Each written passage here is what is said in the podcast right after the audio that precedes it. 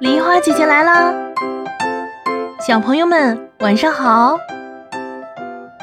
庄子·逍遥游》里面有这样一段：“北冥有鱼，其名为鲲。鲲之大，不知其几千里也。”在动画片《大鱼海棠》里，我们看到过这句话。那个为了救困于渔网中的春而陷入漩涡死去，灵魂变成一条鱼的少年，是不是就叫鲲呀？其实这一句话的完整内容是：北冥有鱼，其名为鲲。鲲之大，不知其几千里也。化而为鸟，其名为鹏。鹏之背，不知其几千里也。怒而飞，其翼若垂天之云，是鸟也。海运则将袭于南冥。今天就让梨花姐姐来给大家讲讲鲲鹏的故事吧。传说在很久很久以前，北冥有一片非常辽阔的大海。大海里生活着一条硕大无比的鱼，这条鱼的身体有几千里宽，比鸟巢体育馆还要宽，而它的身体长到无法丈量。这条大鱼的名字就叫鲲。有一天，这条大鱼想去南冥看一看，于是它一跃而起。变成了一只同样是大的不可思议的鸟，它的脊背比最高的泰山还要高。它飞起来的时候，连天都能被它挡住半个。这只鸟就叫做鹏。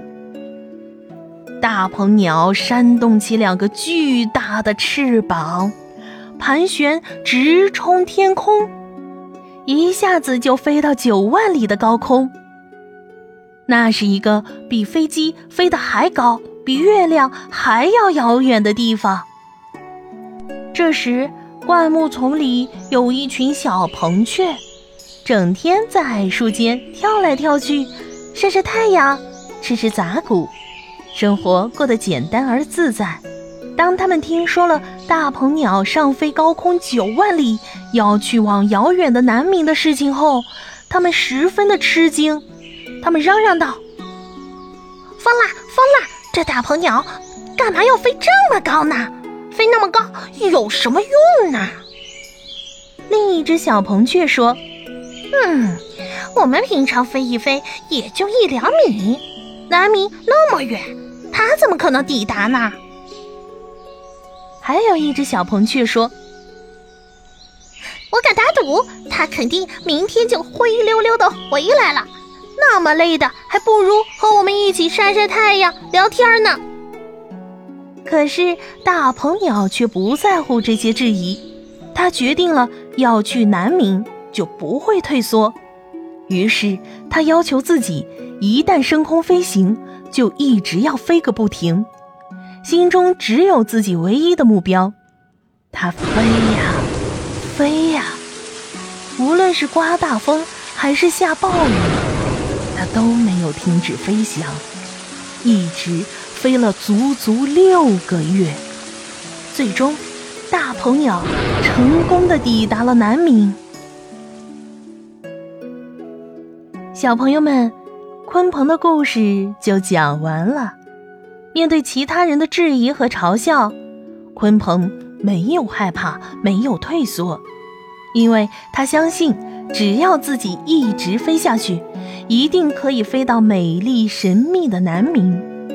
其实呀，在生活中，我们就下定决心要做成一件事情的时候，偶尔也会遭到其他人的误解或者质疑。春天来了，马上就要开运动会了。当我们在学校报名参加了长跑比赛的时候，也许会有人问你：“你从来没参加过比赛，你怎么就跑得完呢？”但是没关系，梨花姐姐相信你一定能行。我们要像鲲鹏一样，不在乎其他人怎么说，坚持往终点跑，一定可以成功，对吗？今天的故事就讲到这里啦，小朋友们，今天的题目是：鲲鹏鸟要从北冥飞到哪里去呢？留言告诉梨花姐姐，就有机会得到梨花姐姐精心准备的神秘小礼物哦。喜欢梨花姐姐的故事，别忘了点赞、分享、订阅。明晚八点，我们不见不散哦。